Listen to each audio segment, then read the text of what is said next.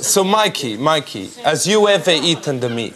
Oh, no, I couldn't. What happened if you had like Big Mac here, really nice? Did you say Big Mac? Aye. I'd go out straight out of that door. Why? Uh, a Big Mac, I've never set foot in a McDonald's yet. What happened if there was the Dream best, of it. best meat and the best? What do if you you don't like ch- What do you mean Big Mac, whatever, meat? Oh. the best chicken McNugget, whatever. Chicken that nugget? You mean that colonel, that bogus colonel? No. Colonel. What if it was free?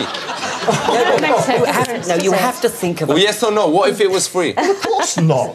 What if someone difference paid you a hundred squid? I wouldn't. What happened if they say, here's a chicken, you eat this, or we kill another chicken?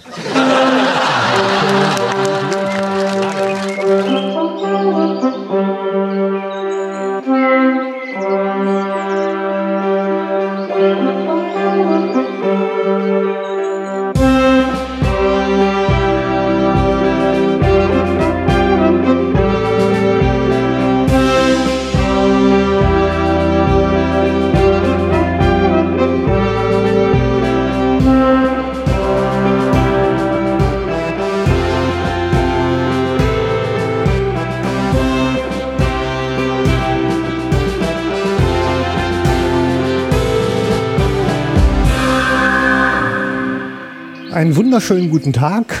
Herzlich willkommen beim Jagdfunk. Wir zählen mittlerweile die 38. Aufga Ausgabe dieses Formats und ihr merkt, ich bin im Moment recht fleißig und ich glaube, das wird auch noch eine Zeit lang so, so bleiben. Heute ist der 11. April, Montag. Der Frühling hat endlich Einzug gehalten und ähm, ab und zu gleite ich natürlich immer wieder in nachdenkliche Sendungen.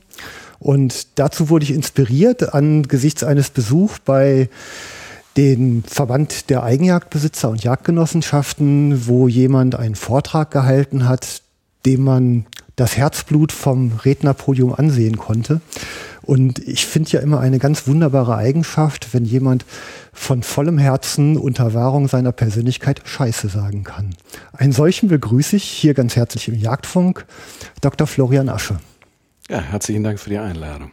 Ich hoffe, die Mo- Einmoderation war okay für Sie. Ja, ja, das äh, spricht schon den Tatsachen. Also ich mache aus meinem Herzen keine Mördergrube. Genau, da will ja auch niemand reinfallen. Und ähm, Sie sind ja mittlerweile bekannt als Autor mehrerer Bücher und ähm, als jemand, der sich sehr stark Gedanken darüber macht, wie, wie Stoffwechsel funktioniert, wie die Lebewesen miteinander umgehen und welche Regeln da angewandt werden sollen. Kann man das so sagen? Naja, interessiert mich der Stoffwechsel oder interessiert mich die Beziehung des Menschen zu seinem Stoffwechsel? Ähm, ich bin mit Sicherheit keiner der großen Experten, was Wildbiologie angeht, was äh, Forstfragen angeht. Da bin ich ganz genauso ein, ein kleiner Waldbauer und ein leidenschaftlicher Jägerlehrling, das schon seit, seit über 30 Jahren, der immer dazu lernt. Aber ich befasse mich viel mit dem, ja, soziokulturellen Hintergrund der Jagd und dem rechtlichen Hintergrund der Jagd. Das ist etwas, was mich fast genauso begeistert und interessiert, wie selbst auf dem Hochsitz zu sitzen oder auf die Pirsch zu gehen oder an einer Treibjagd teilzunehmen. Man jagt eben halt was anderes. Man jagt die Wahrheit. Und ähm, die Wahrheit in Zusammenhang mit Jagd und, und äh, dem Töten und der Natur, die steht natürlich unter einem gewissen Druck in einer urbanen und hochzivilisierten Gesellschaft. Ähm, jetzt sind Sie im Lebensweg, ich sag mal so im, am Ende des zweiten Drittels, um es mal vorsichtig zu sagen, also wenn man mal so eine Gesamtzeit nimmt, was, was ist denn das für eine Geschichte, die Sie heute an diesem Punkt ankommen lässt? Also was ist das für eine Welt, in der Sie groß geworden sind? Was sind das für Eindrücke, die Sie auf diesen Pfad haben kommen lassen. Also sowohl auf die Juristerei als auch auf dieses Nachdenken über Natur. Naja, also die, erstmal diese Sache mit dem zweiten Drittel. Also ich bin, äh, Sie wollen doch die Güte Gottes nicht so einschränken hier. Das würde ich ja schon von mir selber sagen. Nein, nein, nein. Also ich fühle mich ja wahnsinnig jung. Ne? ähm, äh, aber äh, Sie haben ja völlig recht zu fragen, was, was treibt mich um, dass ich das jetzt mache, genau in dieser Phase meines Lebens. Das ist eigentlich relativ einfach zu erklären. Ich habe sehr früh ähm, mit der Jagd zu tun gehabt. Ganz einfach deshalb, weil bei uns in der Familie alle jagen. Wir sind eine, eine Bauernfamilie aus äh, Niedersachsen, in der Gegend um Braunschweig. Den Hof meiner Familie gibt es noch, den äh, unterhält mein Cousin. Und ähm, Jagern, das ist eben ein, ein ganz zwangsläufiger Teil des Zusammenlebens mit Natur und der Naturnutzung insgesamt. Das wird vielen Ihrer Hörer genauso gehen. Ähm, äh, dann habe ich allerdings das große Glück gehabt, als ich schließlich Jura studiert habe und äh, abgeschlossen, dass ich mir im Bereich des Anwalts Teilaspekte gesucht habe, die genau mit Natur, mit Jagd, mit Naturnutzung, mit Landwirtschaft, mit Forstwirtschaft zu tun haben. Und deshalb bin ich einer der ganz glücklichen Juristen, die das, was sie praktisch umtreibt, was sie gerne im Wald und im Feld machen, dass sie das auch intellektuell versuchen zu durchdringen, und zwar eben halt im Bereich der, der rechtlichen Parameter. Das ist etwas, was mich zutiefst interessiert und begeistert. Es ist nicht immer schön, muss man sagen, denn Jagd soll ja etwas sein, was Freude macht. Aber wenn Sie dann eben sehen, wie Jäger auch untereinander, miteinander umgehen, das ist natürlich nicht immer so besonders glücksspendend. Nichtsdestotrotz bleibt es hochgradig interessant. Hm. Ist es gerade deshalb, dass die Einheit immer so sehr beschworen wird, weil die sich so gut streiten können? Ja, sagen wir es mal so, ähm, äh, Sie schmunzeln zurecht. Es ist ja tatsächlich so, dass der Jäger eine, eine Welt sucht, abseits von ausgetretenen Pfaden. Der Jäger äh, der bildet ja einen, Gegenentwurf zu dem, was unsere glatt gebügelte Smartphone-Informationsgesellschaft ist. Der will allein sein, der will Natur erleben, der will auch Stille erleben, der will sich Zeit nehmen für die Dinge. Ähm, das führt aber dazu, dass unser Eins eben auch gern Individualist ist. Und äh, Individualist hört sich positiv und nett und freundlich an, aber das geht häufig einher damit, dass ein Jäger der festen Überzeugung ist, er würde ja von allem viel, viel mehr verstehen als sein Jagdnachbar oder aber sein Freund in der gleichen Hegegemeinschaft oder, oder, oder. Das heißt, Individualismus, ähm, der positive Aspekt der Jagd, allerdings eine gewisse, ja, äh, Egozentrik, das ist halt der negative Teil der Jagd da sind die Ecken und Kanten, an denen man sich reiben kann. ja. ähm, Menschwerdung ist ja sehr stark sogar geprägt von der Jagd. Ähm, bis vor etwa 10.000 Jahren hat man ja eigentlich außer dem Sammeln nichts anderes getan, um sich seine Ernährung sicherzustellen. Und ähm, das ist ja also so, wenn ich mir die Perspektive vorstelle, wie sie damals gewesen sein muss, ähm, dann ist Natur ja Glück und Bedrohung so ein bisschen in einem, ne? Also wie so ein wie so eine Art Mutterleib, in dem ich mich bewege, der mich versorgt. Ja. In so einer Plazenta, oder? Sie hat, äh, sie hat alle Aspekte. Es ist die, die große Mutter Natur, wie sie ja die Urvölker auch unter dem Begriff des großen Runden, das kommt ja nicht von ungefähr, das große Runde als eine Art Uterus, als eine Art Brust, als eine Art ähm, äh, des, des kompletten äh, Lebensspendenden. Die große Mutter kann genauso lebensvernichtend sein. Das sehen wir bei Orkan, bei Erdbeben, bei Kältekatastrophen oder Hitze. Ja, es ist einfach in unserem Lebensplan enthalten, dass das Werden sich ablösen muss mit dem Vergehen. Ansonsten wäre es ja auch so fürchterlich langweilig, sagen wir doch mal ganz ehrlich. Ein stagnierendes Leben, das ist das wirklich unnatürliche Leben. Die Natur, die lässt entstehen, aber sie lässt eben halt auch vergehen, damit immer wieder was Neues da ist. Das ist ja auch der gesamte ja, Lebensgenuss, den wir da entnehmen können. In, ich habe unlängst ähm, Kinder dabei beobachten können, wie die Bauernhof besichtigt haben. Mhm. Und ähm, da war ich zwar dann nicht persönlich bei, das hat sich dann am nächsten Tag zugetragen, während die Schulklasse, eine dritte Klasse einer Grundschule auf dem Bauernhof war, wurde ein Kalb geboren und es war halt leider eine Totgeburt mhm. am Ende, was in zehn Prozent der Fälle wohl vorkommt. Mhm. Also wo ich sicher bin, und so wurde es mir auch überliefert, das ist natürlich ein prägendes Erleben, aber es war keinesfalls ein Schock für die Kinder und in meinem Umgehen so mit denen und in den Gesprächen, die da stattfinden, auf dieser, auf diese kindliche Art, nehmen die das alles als etwas sehr Selbstverständliches. Da bin ich ganz äh, der gleichen Meinung ähm, und stoße ja auch immer, wenn ich mit Kindern zu tun habe, auf, auf absolute Öffnung des äh, Charakters und des Zugangs zur Jagd. Für ein Kind ist dieses ja, da äh, fängt man etwas, bringt es nach Hause und kann es aufessen. Die einfachste und beste Erklärung. Also Kinder mit diesem schrecklichen Wort des Wildtiermanagements zu überzeugen, das können sie, das, das, das äh, müssen sie nicht. Im Gegenteil, es ist eher schädlich, weil ein Kind das schlichtweg nicht versteht.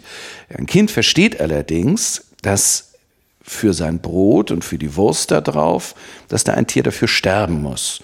Und wenn es auch noch ein kluges Kind ist, dann wird es auch verstehen, dass selbst für das Brot ebenfalls gestorben wird. Ganz einfach deshalb, weil das halt nicht zu mähen ist, der Weizen, die Gerste, der Roggen, wenn man äh, glaubt, dass da in dem Acker Tiere sitzen und äh, mit dem Leben davon kommen.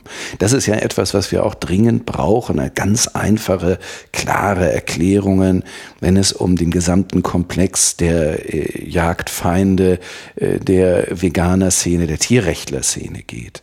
Das sind ja Menschen, die ein ganz großes Problem mit dem Tod und dem Töten haben, und sich immer vormachen, ähm, dass es ohne ginge.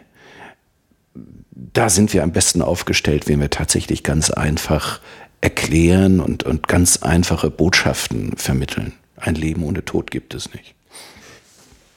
Also ich habe viele solche Begegnungen hier auf meinen äh, jagdlichen Streifzügen am Rhein gehabt, wo die Frage kam, warum machen Sie das? Was ist Ihr Erkläransatz?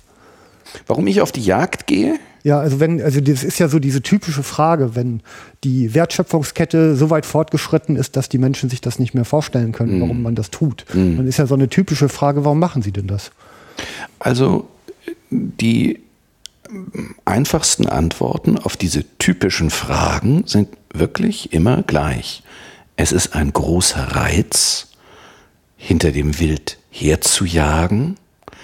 Es ist etwas, was ein, ein, einen kritischen Pfad bietet, auf dem man mit der Natur unterwegs sein kann. Es ist, das hören wir zwar nicht so gern, aber es wird leicht verstanden, so etwas zu sagen. Es ist eine Art wie großes ähm, äh, Cowboy und, und Indianer spielen, ähm, allerdings mit einem großen Ernst dabei. Und der Ernst, der liegt eben halt im Tod und im Töten und in der Beute. So, und dann kann man dann mit etwas, was man selbst geerntet hat, selbst erlegt hat, zu Hause mit der Familie in der Küche stehen und sagen, so, und nun wird gekocht. Das heißt, dieser sinnliche Pfad, dieser kritische Pfad, der setzt sich ebenso sinnlich und ebenso kritisch fort, nämlich in der Küche. Und was wir dann zum Schluss haben, das ist das beste Nahrungsmittel, das es überhaupt gibt.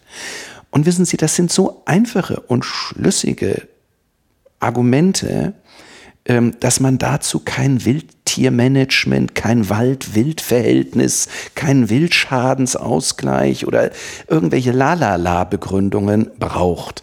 Diese Begründungen haben nämlich alle einen ganz, ganz großen Mangel.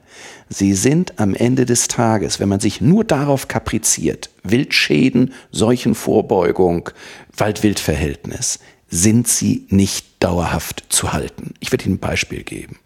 Jetzt untersucht gerade ein, ein wissenschaftliches Institut die Möglichkeit, im Leinzer Tiergarten bei Wien ähm, auf äh, Wildtiermanagement insofern zu verzichten, als nicht mehr getötet werden muss, sondern da wird dann über Ovulationshämmer der Wildbestand reduziert.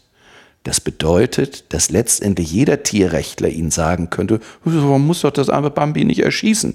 Das kann ja auch eine Pille bekommen und dann pflanzt es sich nicht weiter fort und dann hast du genau den gleichen Wildtiermanagement-Effekt, den du dir angeblich so wünschst. Aber genau das ist ja eine Natur, wie wir sie nicht haben wollen, sondern wir wollen die Natur als Erlebnisfeld haben, als Entspannungsfeld, als Kulturfeld zum Teil auch, aber natürlich eben halt auch als, als weites Feld unserer Leidenschaften und Begeisterungen, ihr auch etwas abzuringen, das wir essen können. Und ähm, wenn wir uns argumentativ nur auf dieses Management-Thema ähm, beschränken, dann brauchen wir uns nicht zu wundern, wenn die ähm, äh, Hose an dieser Stelle ein wenig eng wird. Hm.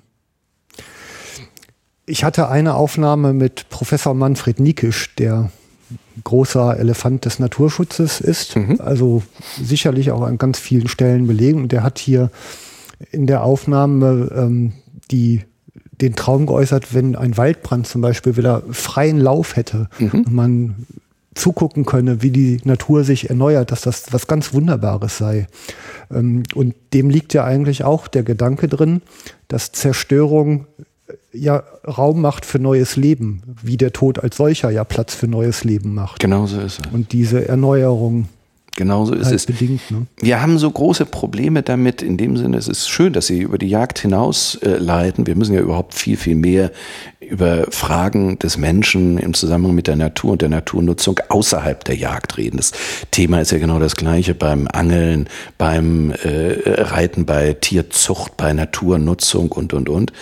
Ähm, ja, wenn Sie, wenn Sie sagen, und völlig richtig sagen, ähm, äh, die Zerstörung trägt immer etwas Neues in sich. Ja, da brauchen Sie nur äh, die äh, 14,7 Milliarden Jahre an den Beginn unseres, unseres Kosmos zurückzugehen, wenn Sie das äh, zurückdenken in diese Phase vor dem Big Bang.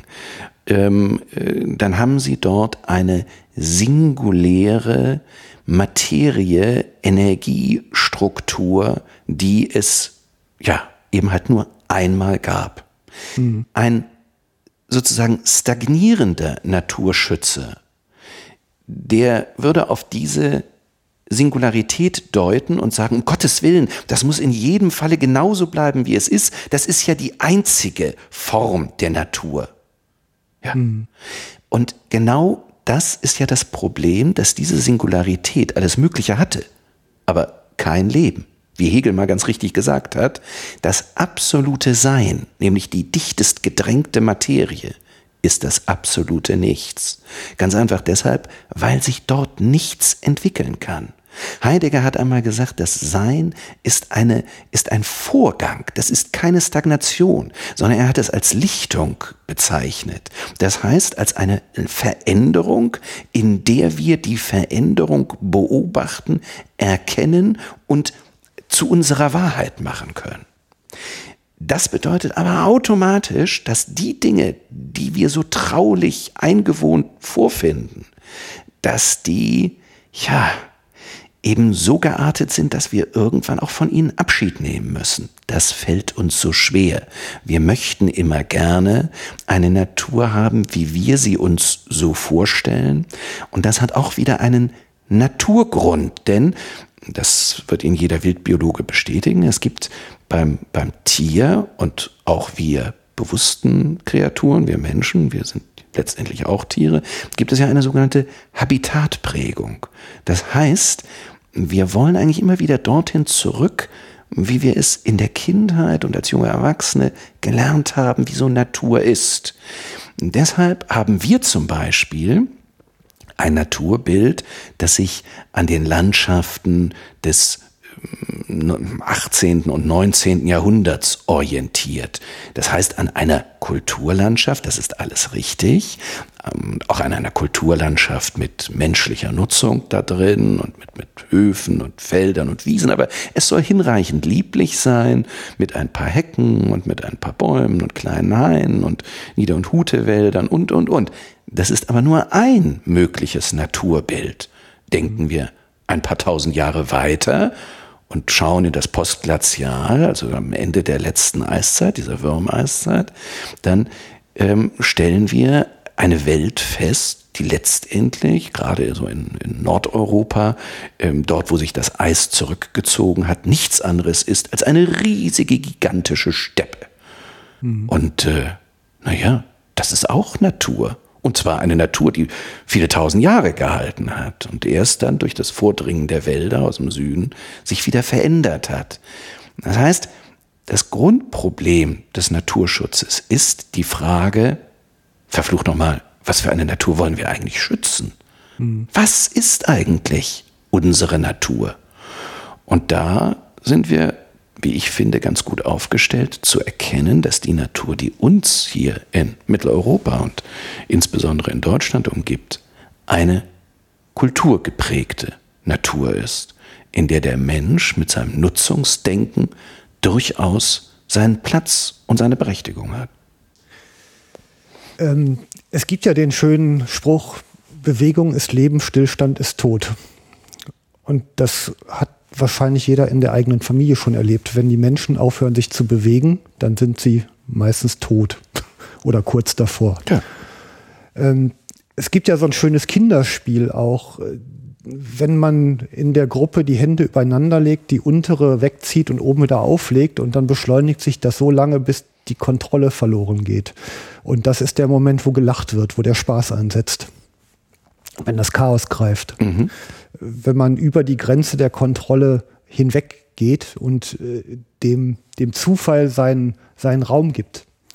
Und das ist ja, wenn ich jetzt mal auf eine Ebene, die ja im Moment in diesen Zeiten auch sehr stark vertreten ist, dass ich Realität virtuell nachbilde, simuliere dann kann ich ja eigentlich ohne Konsequenzen Handeln ausprobieren, was eine tolle Sache ist. Aber auf der anderen Seite, wenn mein Ego-Shooter zurückschießt am Computer und ich beginne zu bluten, dann würde das Kind sagen, das ist aber gut gemacht hier. Ja? Mhm. Und ich, äh, ich finde, an diesem Bild wird so schön deutlich, dass dieses verantwortliche Handeln und das Tragen der Konsequenzen so eine besondere Rolle spielt und ich finde auch im Menschwerden eine besondere Rolle sieht. Ähm, wie, wie würden Sie das beurteilen? Ja, Sie also, spielen genau auf das Grundproblem an, dem die Jagd ja auch begegnen muss in einer ähm, virtuellen Welt, in einer virtuell ähm, geh- und verbildeten Gesellschaft. Hat die Jagd die Aufgabe, Wahrheit zu verdeutlichen. Und ähm, das ist auch der Grund, weshalb das Töten auf der Jagd so wichtig ist. Das Töten auf der Jagd bietet einen Punkt der Wahrheit, der den Ernst vermittelt. Sie haben vorhin Ego-Shooter-Spiele erwähnt. Und ähm, äh, genau, da ist in ein, ein Bereich eröffnet für den Nutzer, bei dem, bei dem er alles machen kann. Er kann versagen, er kann gewinnen, aber es ist niemals eine ernsthafte Sanktion dahinter. Hm. Das Scheitern auf der Jagd ist allerdings mit ernsthaften Sanktionen verbunden, sowohl für das Tier als auch für den Menschen. Es ist eben halt der reale Tod und der reale Tod beinhaltet automatisch einen Wahrheitsgewinn. Machen wir uns nichts vor, diese ganzen ähm, äh, Tierrechtler, äh, die zum Beispiel ihr Leben mit ähm, ja, mehr oder minder virtuellen Nahrungsersatzprodukten verbringen. Ein, ein, ein Großteil zum Beispiel der veganen Nahrung äh, wird aus Palmöl gewonnen. Das ist ja etwas, was so von der Gewinnung her für die Menschen hier überhaupt gar keine Rolle spielt. Das wird anonym irgendwo in Südostasien hergestellt. Das Problem ist, dass die ganzen Nutzer dieser Produkte, dass die sich so menschlich, ethisch unantastbar fühlen, aber letztendlich, wenn sie im wahren Leben leben würden, erkennen müssten, dass all das, was sie dort essen, zu einem Totalverlust von Spezies und Lebensraum in diesen Ländern führt. Also die, die Waldrodungen für Palmölprodukte, die haben mittlerweile in Südostasien, insbesondere in Indonesien, einen Grad angenommen, der einem die Schames- und Wutröte ins Gesicht treiben kann. Dass gleichzeitig solche Leute einem erzählen, was ethisch vorrangig ist, das ist etwas, was mich doch nachhaltig verstimmt. Derjenige, der hingegen sein eigenes Tier auf der Jagd tötet, der hat Natur nachhaltig genutzt und er hat sie vor allem ökologisch unbedenklich genutzt. Denn wir müssen uns ja immer überlegen, was würde eigentlich passieren, wenn wir den Jäger aus dem, aus dem Spiel der Natur streichen? Dann führt das ja nicht zum unendlichen Leben der Tiere, sondern nur zu einer anderen, nicht unbedingt angenehmeren Form des Todes. Das heißt, hier haben wir genau den Gegenentwurf der Jagd zur Virtualität, die aber gleichzeitig immer für sich in Anspruch nimmt, ethisch den Vorrang zu haben. Und wenn wir das nicht vermitteln, dass es letztendlich genau umgekehrt ist, dann, ähm, dann machen wir einen Fehler. Ähm, es gibt ja so einen Punkt des des Mitgefühls. Also ich selber, ich habe es hier schon, glaube ein paar Mal erzählt, ich habe meine erste Sau erlegt auf eine Distanz von fünf Metern. Und ich konnte förmlich spüren und dem beiwohnen, wie das Leben diesen Körper verlässt. Das war erlebbar. Mhm. Und ich habe unlängst noch einen Podcast gehört über einen Berufsfeuerwehrmann, der hat das Gleiche bei Menschen äh, etwas mehr als 20 Mal erlebt bis jetzt. Und der beschreibt es genau so. Ähm, dieser Punkt des sich Nehmens, also aus dem Lebewesen Lebensmittel machen. Jetzt nicht beim Menschen, ich will nicht auf den Kannibalismus raus. Ähm, dieses Zerstörerische ähm, ist aber eigentlich auch genau der Punkt, der ja Hand in Hand geht mit dem Mitgefühl für die Kreatur. Also es ist ja kein nur harter und zerstörerischer Vorgang. Er ist ja quasi Voraussetzung dafür, dass ich mein eigenes Fühlen auch erleben kann. Ja, das ist richtig. Aber es muss ein Gefühl für das Tier und die Natur sein, das sich, wie Horst Stern mal sehr klug gesagt hat, aus dem Wissen um die Natur speist. Und das ist genau der Unterschied zwischen den Gefühlen des Jägers, der ja durchaus empathisch sein kann, so wie Sie das eben gerade geschildert haben, und den Gefühlen des Tierrechtlers. Der Jäger da er einfach viel mehr über Tiere und die Natur weiß, akzeptiert den Tod im Rahmen des Tötens. Der Tierrechtler, der hat damit ein ganz großes Problem, weil er das Töten und den Tod nicht mehr als Teil des Schöpfungsplanes akzeptiert. Das findet er ganz unerträglich und beim Töten und bei der Jagd und beim Wild kann er sich von einem ja nicht lösen. Auf das Tier zu gucken und dem Trugschluss zu unterliegen, das fühlt genau wie ich.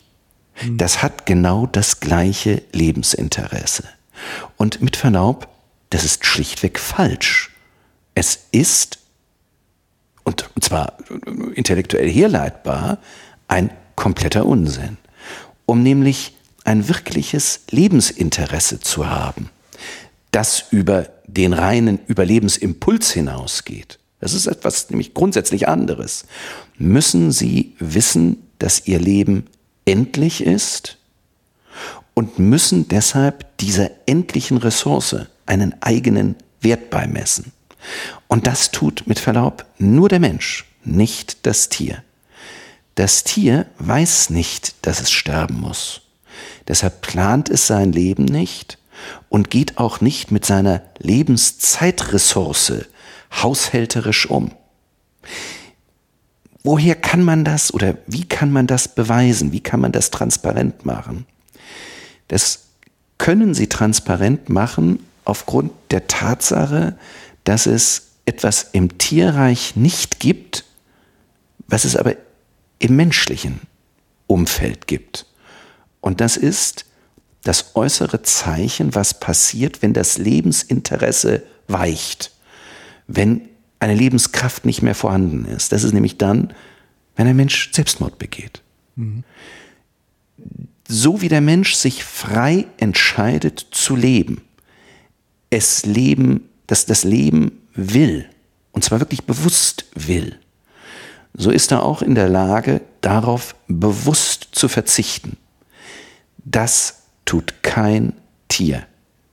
Es gibt immer wieder diese, diese lustigen Geschichten vom, ähm, äh, von den Lemmingen, äh, die da angeblich Selbstmord äh, begehen.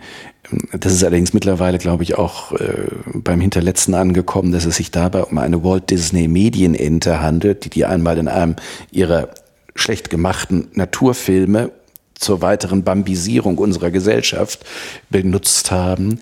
Ähm, äh, das, das ist, ähm, es gibt es schlichtweg nicht. Also es ist tatsächlich so, dass es kein einziges Tier gibt, das bewusst Abstand vom Leben so nimmt, dass es sein Leben beendet. Dazu ist nur der lebensbewusste Mensch fähig. Hm. Ähm, mir ist unlängst ein Zusammenhang über die Füße gelaufen. Im Moment entwickelt sich das Thema künstliche Intelligenz mit dramatischen Fortschritten. Und es gibt eine also ein Video im Internet zu finden. Ich glaube, das Unternehmen heißt Boston Dynamics. Die haben einen Roboter gebaut und die ähm, zeigen die Qualitäten dieses Roboters, in dem der Roboter halt erst durch so einen Wald stiefelt, also teilweise fast fällt und sich gerade noch fängt. Hm. Dann ist er in einer Lagerhalle mit Regalen und soll Kartons halt aufnehmen vom Fußboden und in ein Regal stellen. Und daneben ist halt jemand mit einem Eishockeyschläger, der haut dem halt den Karton aus den Händen und der Roboter hebt den halt immer wieder auf, wie die Maschine es halt eben repetitiv tut. Mhm. Ähm, und irgendwann steht er hinter dem Roboter und gibt dem Schubs, dass der hinfällt und wieder auf die eigenen Füße kommt. Und ich meine, man muss schon arge Kontrolle über sich selber haben, um da nicht so was wie Mitgefühl zu entwickeln. Und jetzt hat sich aus dieser Kombination von Roboter und künstlicher Intelligenz in der Tat in manchen Gehirnen eine Diskussion gebildet, dass das Verhalten dieser Maschinen nicht mehr komplett deterministisch ist und dadurch ja ein zufälliger Anteil reinkommt und ob man denn diesen Maschinen nicht auch Rechte zugestehen müsste. Mhm. Und ich meine, da fällt man ja lachend vom Stuhl. Tja, aber wenn es danach geht, kommen wir doch aus dem Lachen gar nicht mehr heraus. Also ähm, äh, in der Tat, Sie greifen jetzt, um es in der, in der Lächerlichkeit besonders zu verdeutlichen, greifen sie auch besonders hoch. Ähm, äh, aber sozusagen diesen, diesen Empathieweg einzuschränken. Dazu bedarf es doch gar nicht des Blicks auf den, auf den Computer. Das sehen Sie doch genauso, zum Beispiel bei der Vermenschlichung von Tieren oder aber, was wir zum Beispiel jetzt auch sehen, von Bäumen. Da hat äh, Peter Wohlleben hat ja dieses Buch geschrieben, da ja. das geheime Leben der Bäume. Das ist ja sicherlich alles nett und freundlich und er ist, äh, ja, also ich habe mm, da einiges gelesen, was die äh, Kollegen schreiben aus dem äh, Bereich der, der Forstbotanik und da ist ja die Kritik doch sehr groß ihm gegenüber. Nichtsdestotrotz, ist, äh, ist ja seine freie Meinungsmöglichkeit, die er da nutzt. Ähm, er ist eben der, der Auffassung, dass Bäume eine gewisse Grundempathie füreinander mitbringen, sich gegen, an, gegenseitig schützen und, und, und. Ähm, ich habe am Anfang einfach nur so darüber gelächelt. Nichtsdestotrotz hat auch diese ganze Darstellung der angeblichen Empathie im Forstbereich zwischen Bäumen hat auch einen gewissen Sinn und einen gewissen Vorteil. Sie zeigt uns nämlich eins, darauf kann man sich, denke ich, einigen, dass es überall im Rahmen belebter Materie bestimmte Reaktionen gibt, die wir als Leben erkennen. Im Zusammenhang mit diesem Leben steht allerdings immer wieder der Tod als natürlich gegebene Möglichkeit des Wechsels und des Neuen. da hat Wohlleben einen gewissen Verdienst, den er für sich in Anspruch nehmen kann, dass er nämlich mit seiner Überhöhung dieses Lebensinteresses, des Miteinanders von Pflanzen, auch beim hinterletzten Tierrechtler verdeutlicht, nein, es hat mit dem Tod als solchen nichts zu tun, der ist nun einmal auch Teil des Schöpfungsplanes. Und vor dem Hintergrund erhoffe ich mir, dass die Diskussion in irgendeiner Form wieder auf einen wissensbasierten, sachlichen Grad kommt, so dass man auch mit diesen völlig naturverbildeten Menschen der Städte ähm, anfangen kann, eine vernünftige Diskussion über Naturnutzung, Pflanzennutzung, Tiernutzung zu führen. Ich beginne wirklich, und jetzt kommen wir zurück zu Ihrem Roboter, bei jeder noch so bescheuerten Überhöhung zu erhoffen, dass jetzt endlich die Menschen verstehen, dass Destruktion ein Teil unseres Naturprinzips ist. Mhm. Und äh, je schwachsinniger diese ganzen Beispiele werden, insbesondere mit dem umgeschubsten Roboter, ähm, desto mehr erhoffe ich mir, dass das Verständnis geweckt wird, dass eben halt das Ende stets der Ausgangspunkt eines Anfangs ist.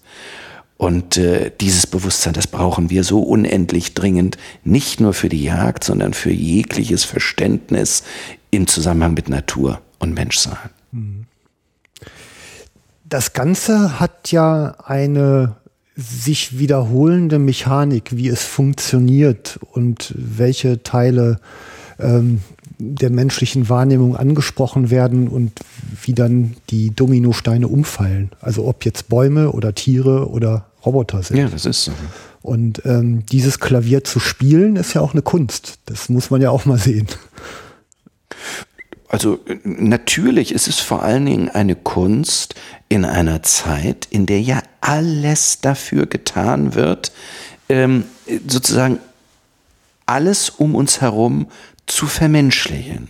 Der Ausgangspunkt, das war diese, diese unselige Tierfilmwelt von Walt Disney mit Bambi und irgendwelchen Klopferhäschen, die ja alle äh, sich gerieren nur so, wie das der Mensch eigentlich kann. Das heißt, sie wissen über die Endlichkeit ihres Lebens, sie wissen über Liebe, sie wissen über Freundschaft, sie wissen über hoch ausdifferenzierte äh, Sozialgeflechte Bescheid und verhalten sich so. Und ausgehend davon ist äh, ein Prozess entstanden, der uns einfach insbesondere diese hoch äh, ausdifferenzierte urbane Gesellschaft insofern zu Naturidioten gemacht hat, als wir immer glauben, dass in der Natur jeder so sei wie der Mensch. Das ist aber mitnichten der Fall. Im Gegenteil, Helmut Plessner hat mal ganz richtig gesagt, der Mensch ist das von Natur aus unnatürliche Tier. Und das ist er deshalb, weil er anders als alle anderen weiß, dass es eine Grenze im Hinblick auf sein Leben gibt. Und das ist das ganz Entscheidende auch im Hinblick auf sein Lebensrecht und seinen Lebensanspruch und den Willen zum Leben. So wie es beim Menschen ist, ist es nirgendwo in der Natur. Und mit diesem Sonderstatus, heutzutage wollen wir ja alle, alle wollen ja, dass alles gleich ist. Aber mit diesem Sonderstatus müssen wir leben. Denn er ist nicht nur unser Vorrang vor anderen, im Gegenteil, er ist auch eine erhebliche Belastung. Denn äh, wenn Sie sich überlegen, wie wir unser Leben führen, dann ist der gesamte Drang, etwas Bleibendes zu machen, etwas zu schaffen, etwas Gutes zu tun, dieser Drang ist in der Wurzel angelegt im Bewusstsein des Todes. Wie Heidegger gesagt hat, das Sein zum Tode, das ist so, als ob wir mit unserer Geburt einen Brief bekommen, in dem steht, richte dich nicht auf eine allzu lange Frist auf diesem wunderbaren Planeten ein, sondern tue etwas mit deinem Leben. Wenn wir dieses Bewusstsein nicht hätten, dann würden wir niemals die menschliche Zeit so nutzen, zu guten, richtigen und schönen, aber eben halt auch zu schlechten Dingen, wie wir es tun. Das macht uns so besonders. Ähm, mit dem Gut und Schlecht also wenn ich mich manchmal kritisch selbst beobachte, dann stelle ich halt fest, dass ich äh, erst meine Meinung fasse und danach die Begründung suche, warum ich die eingenommen habe. also die Ehrlichkeit traue ich mich hier mittlerweile öffentlich zu sagen. Ähm, da sind Sie ja kein Sonderfall. ja, ich glaube auch, viele funktionieren so, ähm, aber ich weiß nicht, ob jeder das für sich selbst so auf dem Radar hat. Ähm, worauf ich jetzt so hinaus will mit dieser Einleitung ist, ähm, wenn ich die Idee der Tierrechte mal nehme, dann gibt es da ja sehr fleißige Bemühungen, dem Ganzen einen philosophischen Unterbau zu geben. Und also ich habe mich da jetzt nicht ganz tief reingearbeitet, aber ich glaube, so eine der Kernideen ist, wenn ich in den Verzweigungen der Evolution nur lang genug zurückgehe, dann wird irgendwann Löwe und Antilope ein und die gleiche Spezies gewesen sein und deshalb hat die eine kein Recht, das andere zu töten.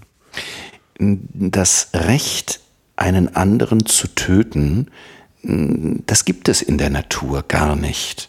Und zwar weder als positives Recht es zu tun, noch als negatives Recht es zu lassen. Recht als ein Anforderungsmodul an Tun und Lassen ist absolut menschenspezifisch. Das ist nur etwas in unserer Welt. Mhm. Und äh, wir haben das Recht entwickelt aus einem einzigen Grund. Und zwar, um sozial zu interagieren. Wir waren früher Teil der Natur und haben funktioniert nach dem Motto, der Große frisst den Kleinen. Das haben wir gegenüber anderen Spezies getan, wir haben es aber auch uns gegenüber getan. Das heißt, die ersten Formen der sozialen Interaktion war töten und wegnehmen. Das können wir ziemlich äh, sicher heute annehmen. Erst durch die Fähigkeit, die eigenen Triebe, das heißt die Beute zum Beispiel des anderen, das bereits erlegte Tier oder aber seine Felle, sein Speer, die Feuersteine und, und, und, die nicht wegzunehmen, sondern ihm dafür etwas anderes zu geben, was wir nämlich selbst schon erworben haben, mit anderen Worten Handel zu treiben. Das anzufangen, dazu bedurfte es einer gewissen Regelung der Triebstruktur beim Menschen. Und das bedurfte einer, einer Fähigkeit, sich selbst in der Gewalt zu haben. Nicht immer gleich da etwas haben zu wollen und den anderen zu töten und ihn wegzunehmen, sondern zu erkennen, na ja, wenn der sich jetzt wehrt, dann habe ich mindestens die gleiche Gefahr, wie er getötet zu werden, die muss ich gegen mich gelten lassen. Da suchen wir doch lieber einen Befriedungsweg und versuchen, ihm etwas zu geben und dafür aber auch etwas zu bekommen.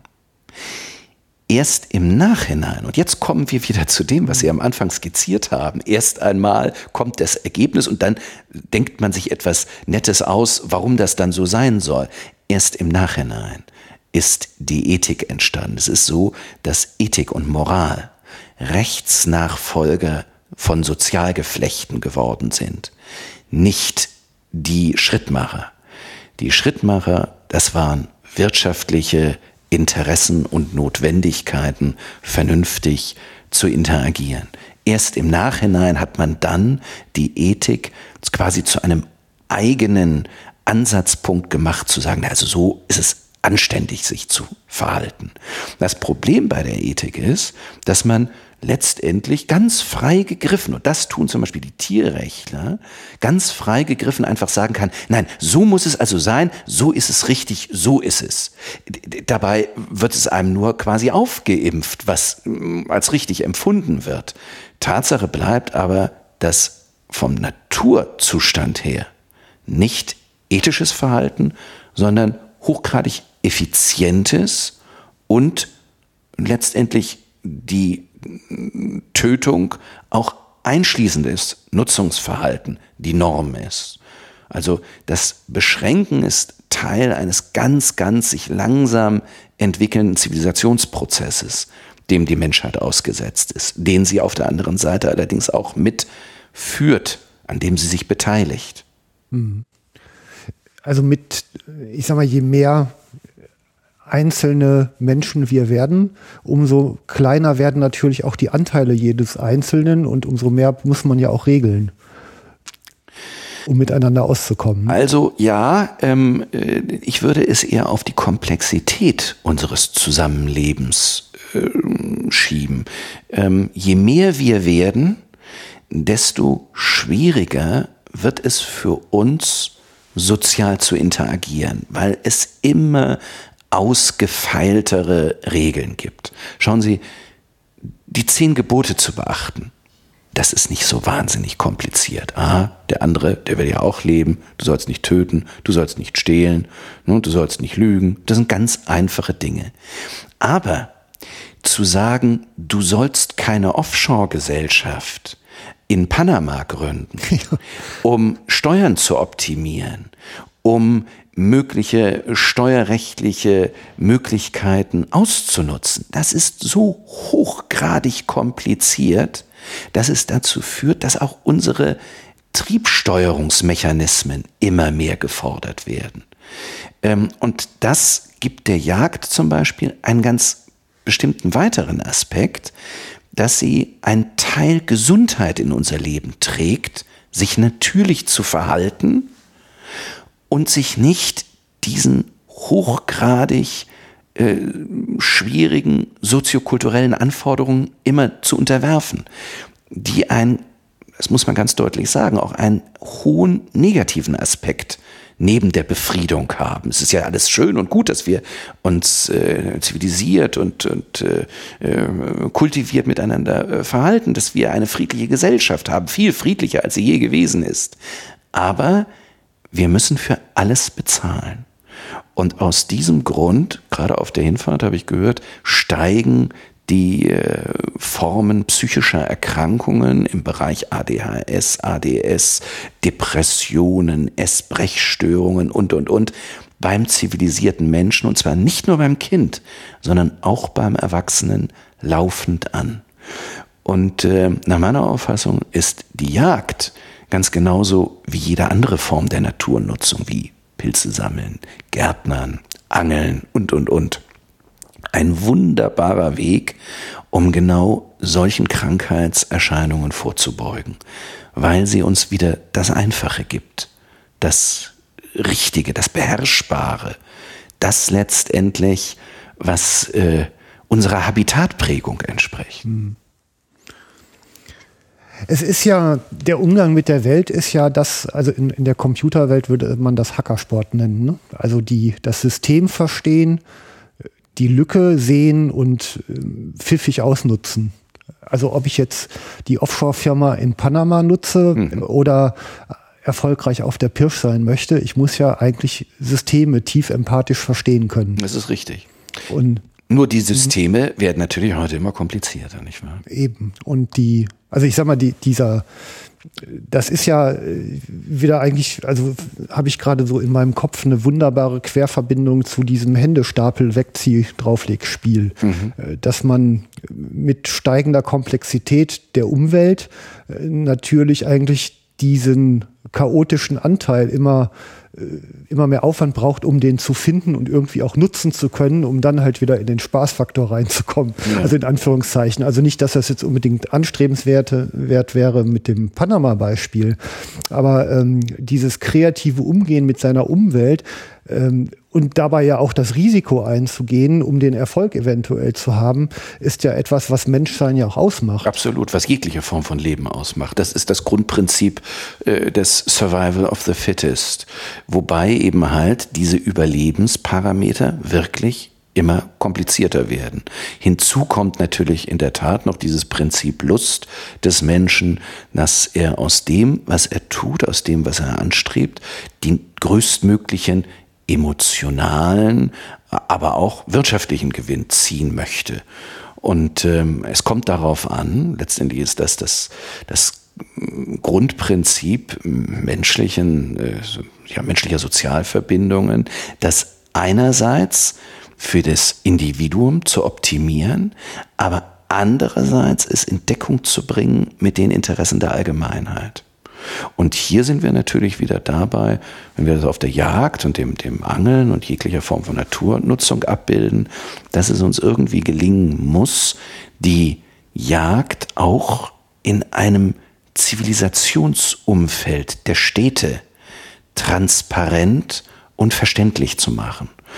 Und das bedeutet natürlich, dass wir immer mehr danach trachten müssen, auch Städter wieder in die Natur zurückzubekommen, mal mit ihnen auf den Hochsitz zu gehen. Das sind ja ähm, äh, Initiativen auch äh, der Jagdverbände, ähm, äh, die mich sehr, sehr erfreuen. Das muss man wirklich sagen. Es ist für ein, für ein großes äh, Engagement davon nöten. Aber das ist genau richtig. Und ich bin zum Beispiel auch der Auffassung, dass wir ähm, die Jagd und die Naturnutzung insbesondere in Zusammenhang mit der gerade jetzt ganz aktuell anstehenden Migration nutzen müssen.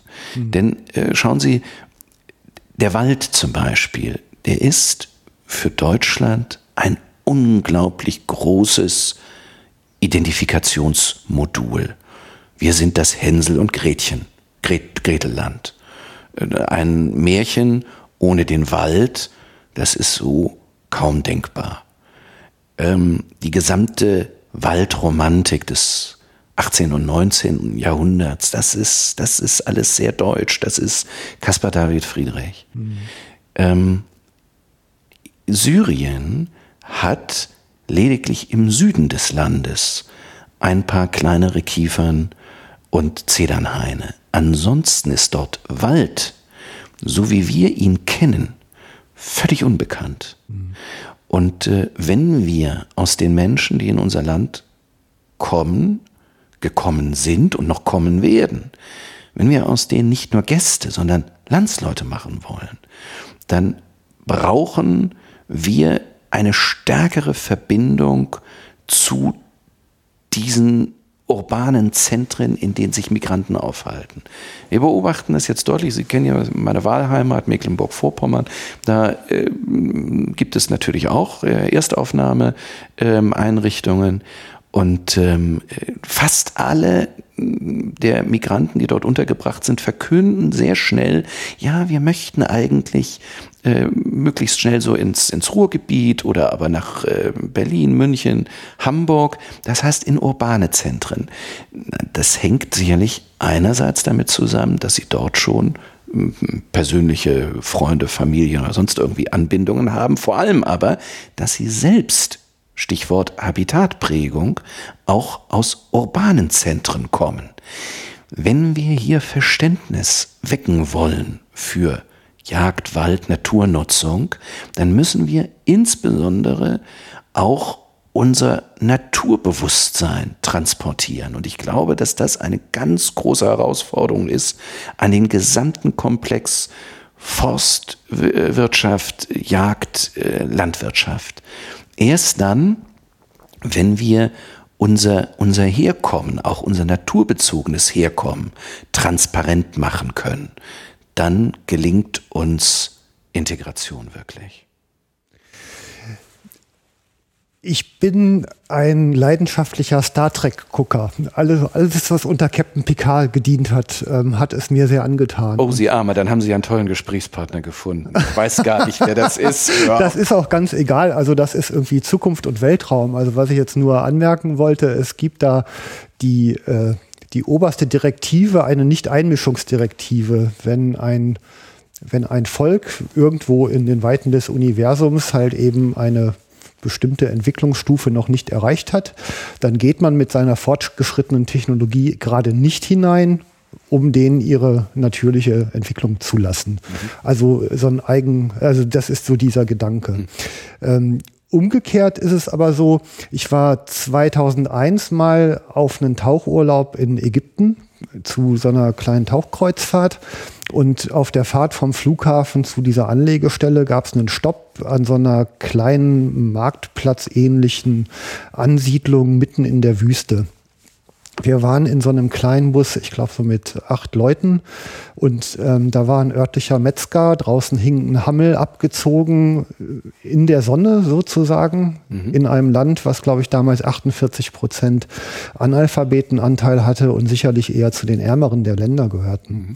Und äh, diese Mitreisenden gingen dahin, zeigten mit dem Finger auf das Tier und sagten, guck mal, wie ekelig. Und da habe ich mich das erste Mal geschämt für meine Mitbürger. Muss ich wirklich geschämt. Jetzt haben wir Zureisende, die ja auch aus einer Welt kommen, die, was Technologie angeht und Kühlketten und Hygienevorschriften auf eine ganz andere Art und Weise funktioniert.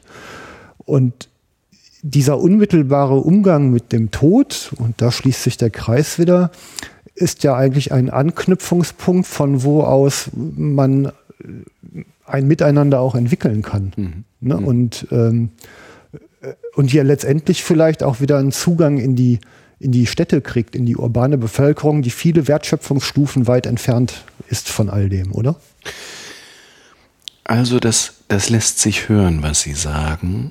Tatsache ist mit Sicherheit, dass die Menschen, die jetzt neu zu uns kommen, aus Gesellschaften kommen, die ein Stück weit, sage ich einmal, ähm, ungefilterter, maskuliner, vielleicht auch archaischer sind als unsere extrem glatt gebügelte, rechtssichere Zivilisationsgesellschaft.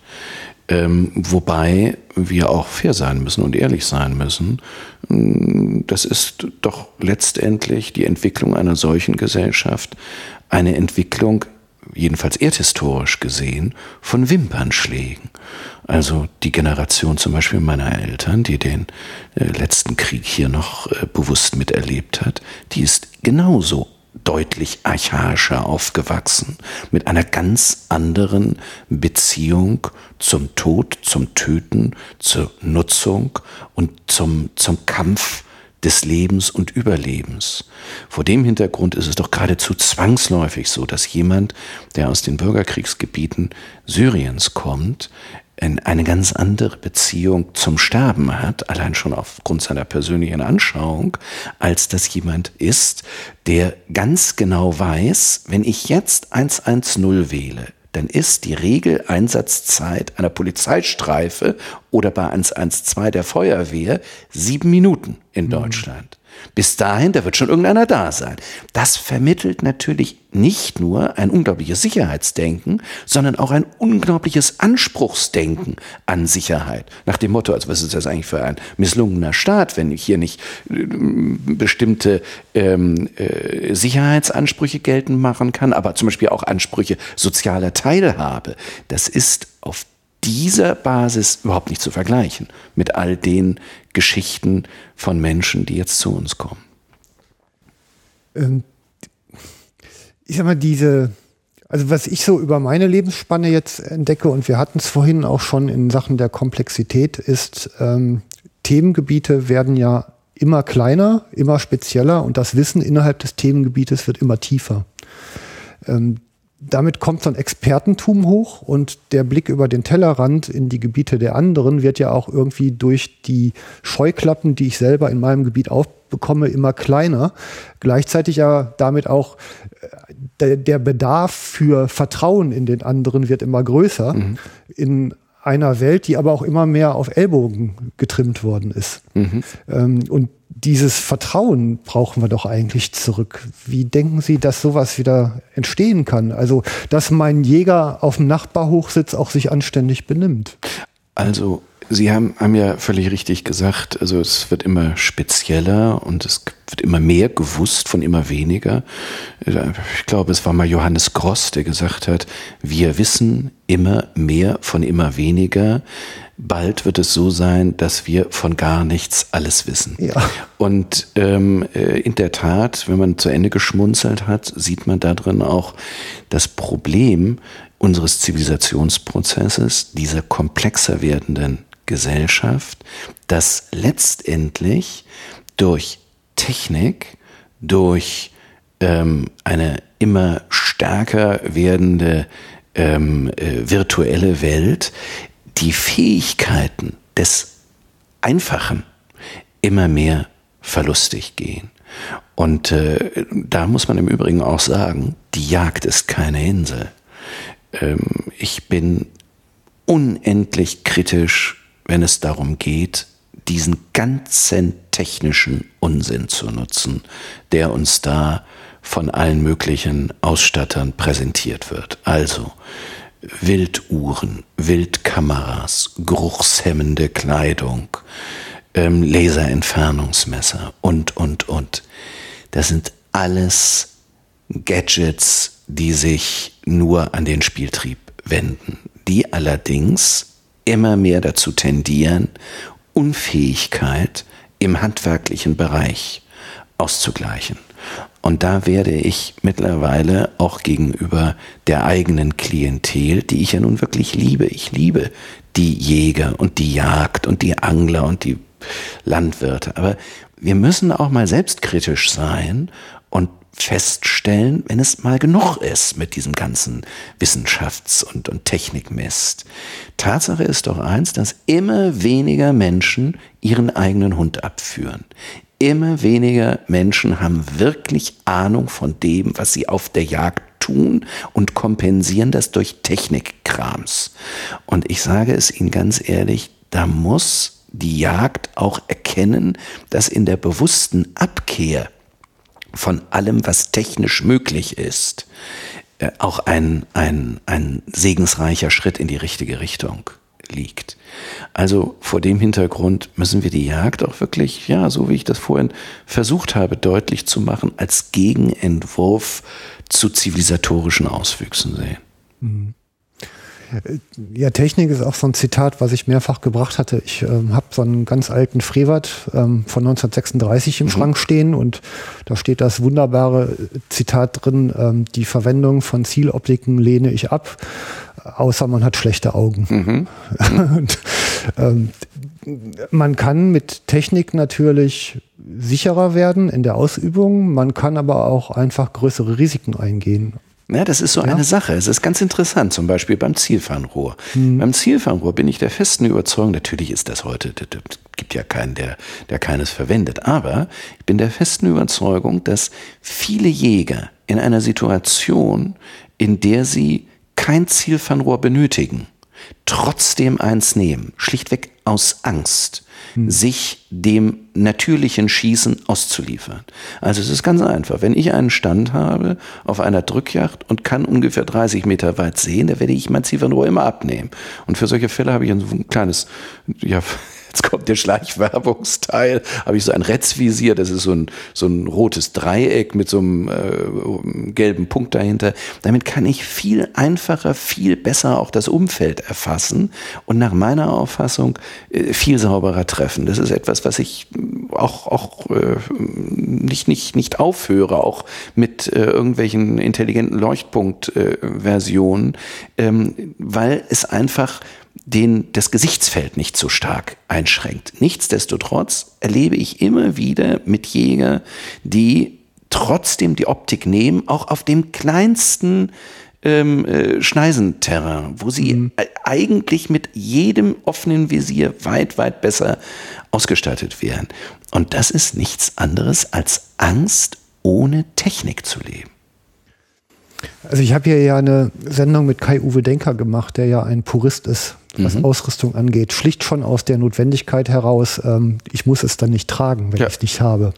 Und das ist auf langen Märschen durch die Hitze Afrikas sicher ein Vorteil, etwas nicht zu tragen. Ähm, man nimmt sich ja auch selber viel jagdliches Erlebnis durch Technik. Also die Nähe zum Wild die überhaupt mal zu finden, ähm, das Risiko einzugehen, dass man es auch nicht bekommt. Das ist so. Ähm, also dieses ähm, vom Computerspiel weg hin zur Realität mit allen ihren Konsequenzen ist Technik ja etwas, was das Ganze sehr diffus werden lässt. Und ähm, wir sind ja mittlerweile auch, wenn wir in den Nachwuchs hineingehen, mit einer Generation konfrontiert, die digital sozialisiert ist. Also die eigentlich nur virtuell groß geworden ist an auf vielen Kosten, Stellen. Auf Kosten der Wahrheit. Ja. Das ist so. Es ist, ähm, also ich, ist jetzt kein persönlicher Vorwurf, die können ja auch nichts dafür, in diese Zeit hineingeboren zu sein.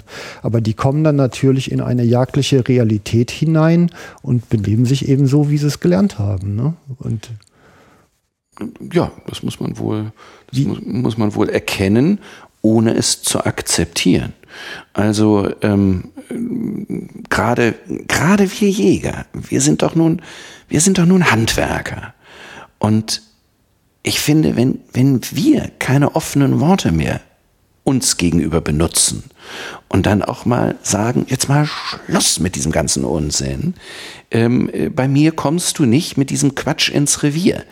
Dann, ähm, dann ist es schade einfach. Dann nehmen wir uns etwas, was gerade wir uns geben könnten. Nämlich Offenheit und Ehrlichkeit und, und eben genau, wie Sie es gerade gesagt haben, ein Stück Wahrheitsöffnung. Und äh, in der Tat, äh, die, die große Distanz zum Beispiel jetzt also mit irgendwelchen 15-fach Zielfernrohren auf ewige Entfernung, dann mit Hochrasanz geschossen, es ist doch letztendlich äh, nur etwas, was, was ähm, zeigt, dass er oder sie, wenn er dann drückt, äh, hinreichend die Waffe ruhig halten kann. Aber das eröffnet nicht im Ansatz diese Möglichkeiten des Naturerlebens, wie man sie zum Beispiel hat, wenn man ohne Zielfernrohr pirscht. Also es, äh, Sie haben Kai-Uwe Denker angesprochen.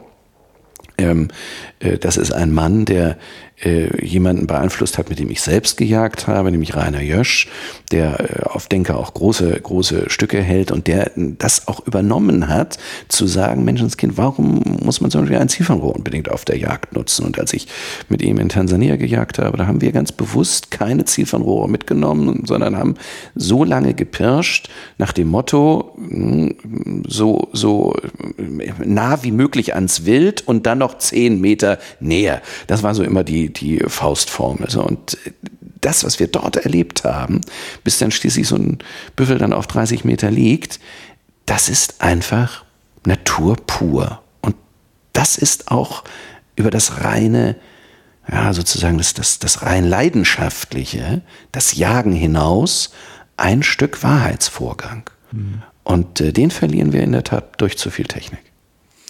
Ja, diese Verantwortung, die man übernimmt, indem man ja Leben nimmt und den Tod einleitet, die muss man erleben und spüren. Und das macht man damit möglich. Ne? In der Tat, ja. ja. Ich bin ja auch relativ spät eingestiegen in die ganze Szene. Jetzt, ich glaube, seit acht Jahren Jäger und veröffentliche hier meine interessante Lernkurve. Ähm, ich habe insbesondere seitdem ich mit Dieter Bertram gesprochen habe, ähm, äh, habe ich immer so ein bisschen das Gefühl, man hat in der Jagd das Toilettenprinzip verletzt. Hinterlasse die Schüssel so sauber, wie du sie vorgefunden hast. In den letzten Jahrzehnten ähm, ist irgendwie aus Gründen, die ich noch nicht komplett durchdrungen habe, aber auch ein ganzes Stück weit der innere Diskurs verloren gegangen. Also dass einfach darüber gesprochen, diskutiert, philosophiert wird, was ist das Richtige, unter welchen Bedingungen und dass man einfach an vielen Stellen ja auch aufgehört hat, mit der Welt, in der man lebt, in Kommunikation darüber zu sein. Wie ist das aus Ihrer Sicht? Ich glaube, dass in der Tat die offene Diskussion um die Jagd, wie sie sein soll, zum Beispiel auch die offene Diskussion über unsere Jagdgesetze, dass die an einem alten Problem unserer Verbandsstrukturen krankt, nämlich dieser Tendenz zum Alleinvertretungsanspruch. Mhm. Und ähm, dieser Alleinvertretungsanspruch, der geht häufig damit einher, dass schlichtweg Denk- und Argumentationsverbote erteilt werden. Also ich weiß noch ganz genau, ich war junger Rechtsanwalt und war ähm, äh, hier beim, im Rechtsausschuss Obmann für Recht im Landesjacht- und Naturschutzverband in Hamburg. Und dann habe ich gewagt, weil ich gleichzeitig äh, Geschäftsführer im äh, Förderkreis Jagdpolitik war, eine kleine Tagung auszurichten für diesen Förderkreis, ohne Hinweis auf mein, mein Amt da im Landesjachtverband, ähm, mit dem Titel Jagdrecht der Zukunft, Jagdrecht 2000, was wird sich ändern, was wird bleiben. Und ähm, das war meine letzte Tätigkeit äh, zu diesem Zeitpunkt, als ich noch ähm, Obmann für Recht war, weil ich kurze Zeit später von Herrn Weinlich Hagenbeck entlassen wurde aus diesem Amt. Mit der Begründung, das könne ich nicht einfach so tun, es würde sich am Jagdrecht sowieso nichts ändern. Mhm. Also, ähm, Sie wissen ja, was seit dieser Zeit passiert ist, nämlich eine ganze Menge im jagdrechtlichen Bereich.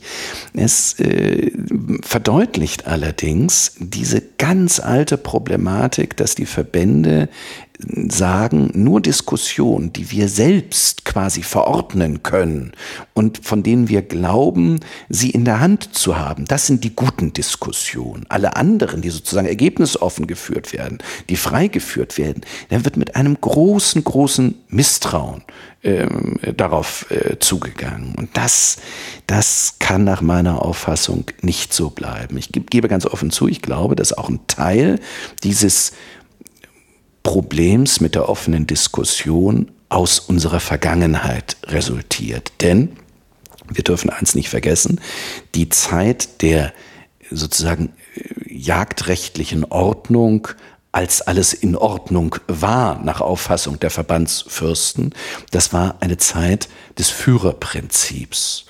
Und äh, dieses äh, Führerprinzip erst äh, unter Hermann Göring und dann später unter dieser ganzen Struktur äh, von äh, Ulrich Scherping, das hatte ja eine gewisse, auch personelle Konsistenz, das muss man ja sagen. Das hat ja nicht mit dem Jahr 1945 geendet, sondern dieses alte Reichsjachtgesetz, das ja ein, ein ganz gutes Gesetz war, das darf man ja nicht vergessen. Das äh, hatte ja auch seine, seine Vorbilder äh, nicht in irgendwelchen Nazi-Ideologien, sondern zum Beispiel im rumänischen Jagdgesetz und in den Jagdgesetzen der, äh, der britischen äh, Kolonien, nämlich mit einem hinreichenden Nachhaltigkeitsgedanken. Dieses Gesetz ist dann weiter fortgeführt worden im Bundesjagdgesetz und ähm, die, die jagdliche Lobby war damals so sicher, dass das, was wir haben, eigentlich das einzig Seligmachende ist, dass alles andere ähm, äh, quasi zu negieren ist. Und brauchte sich auch nach außen hin wenig ähm, äh, argumentativ zu verorten. Es war sozusagen alles so in Butter. Man war auch wunderbar auf dem äh, Duz- und Kaffeetrinkefuß mit der Politik.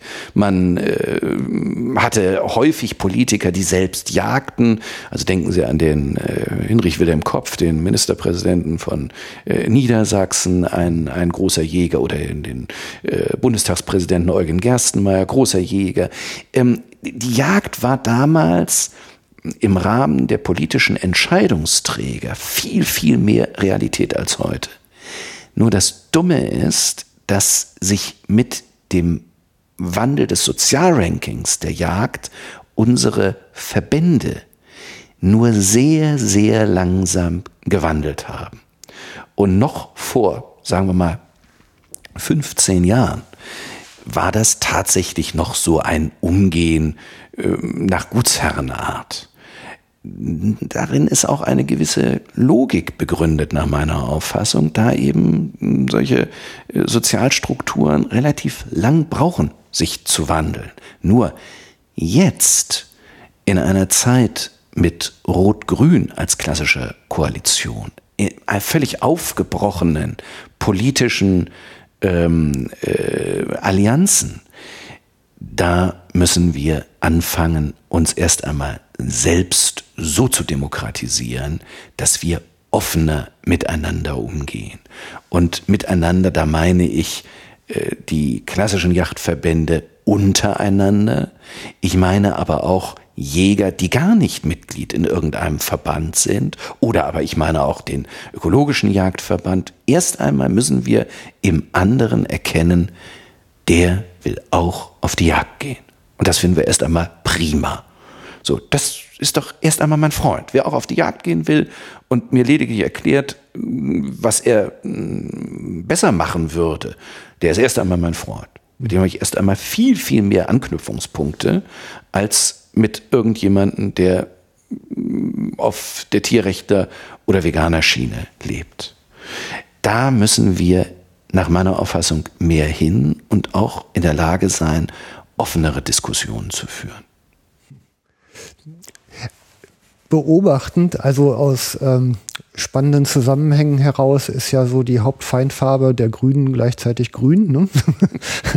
also, und ich ähm, finde es ein noch nicht verstandenes Phänomen, wie man es bei den Grünen hinbekommen hat, ähm, ich sag mal, Förster, die einen wildfreien Wald fordern, gemeinsam mit Tierrechtlern oder Ornithologen zusammen mit Vereinen, die freigehende Katzen schützen wollen, alles zu vereinen innerhalb einer Partei, diese ganz widerstrebenden Interessen und nach außen ja im Grunde den ganzen, das ganze Thema Naturnutzung, Naturschützen innerhalb dieser Partei so zu besetzen, dass sich auch keine andere Partei mehr auf dieses Parkett traut. Ja. Und ich erlebe es fast eher, also nicht das Problem, dass die Grünen das tun, sondern das Problem ist eher, dass das, was man so etablierte politische Fraktionen nennt, diese Felder komplett ausspart, aus Angst, die Koalitionsfähigkeit zu verlieren. Tja, es ist natürlich das Problem, dass bis auf Baden-Württemberg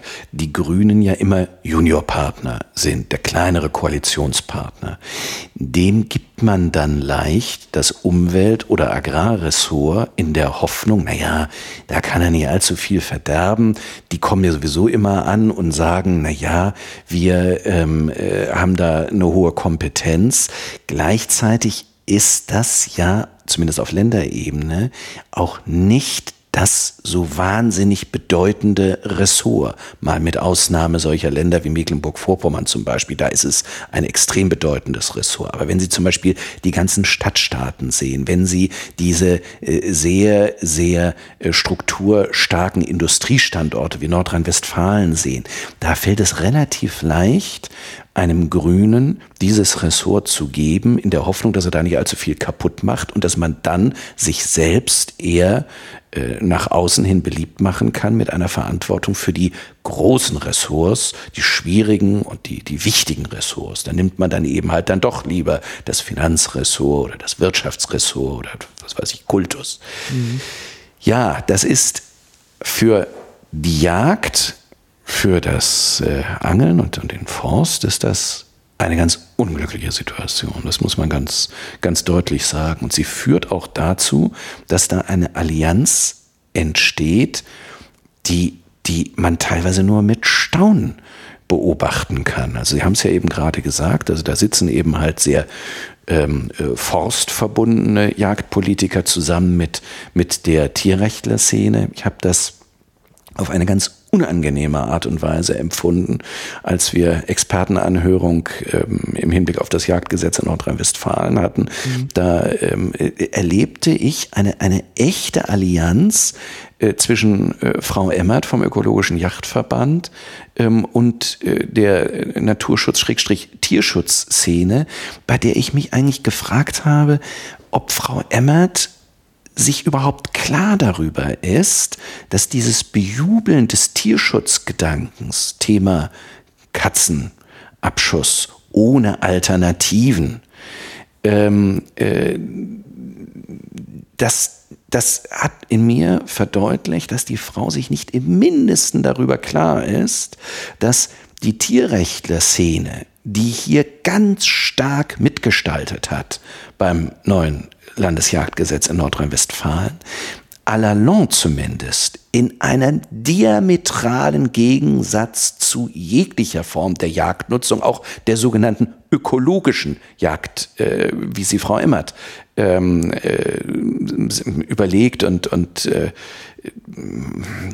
auch politisch fordert, äh, bringen wird. Also hier ist es dem ökologischen Yachtverband nicht richtig klar, dass das eine ganz, ganz unglückliche Konstellation ist, bei der die, wenn sie nicht aufpassen und im richtigen Moment auch den Absprung bekommen, letztendlich zu den Verlierern gehören werden. Ja. Also man beobachtet interessanterweise ähm, einen ausgeprägten Opportunismus. Also eins, ich weiß zum Beispiel, eins der ganz großen schlachtenden Unternehmen ist mittlerweile auch dabei, vegane Produkte zu entwickeln, zum Beispiel. Ja. Also so ein Thema wie Haltung ist irgendwie komplett aus der Mode gekommen. Ne? Also es ist ja so, hm, dass ich durchaus Verständnis habe für fleischverarbeitende Unternehmen, die sagen, wir müssen auf den Markt reagieren. Warum sollen sie das auch nicht tun? Ähm, man kann ja nicht sozusagen äh, stur darauf beharren nach dem Motto, ja, also nur Fleisch ähm, macht selig. Im Gegenteil, ich erhoffe mir davon ja, dass es eine stärkere Inwertsetzung zumindest langfristig gibt von Produkten, die von Tieren kommen. Wir müssen einfach wieder zurück zu diesem Sonntagsbraten. Wir müssen zurück zu zum Festessen. So dieses dauernde, völlig ähm, äh, unreflektiert irgendwelche Geschichten da in sich hinein zu essen, ohne dazu eine Verbindung aufzubauen, das halte ich für einen unglücklichen Weg. Ähm, ich würde gar nicht mal sagen, dass das eine Frage der, der Haltung ist, sondern es ist so, Wirtschaft operiert nach Wirtschaftsaspekten. Und Wirtschaftsaspekte sind immer Opportunitätsaspekte. Ich glaube nicht, dass man denen das in irgendeiner Form übel nehmen kann. Mhm.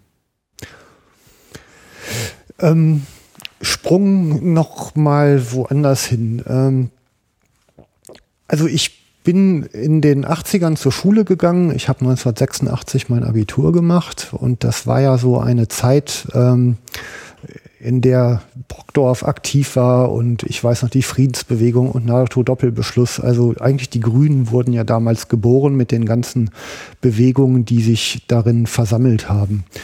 Ähm, jetzt äh, gibt es so eine Mentalität, also damals eigentlich in mich hineingedrungen ist, dass ich als Bürger ja quasi meine Regierung beauftrage und die letztendlich irgendwie in Prozessen aber ja meine Interessen zu vertreten hat.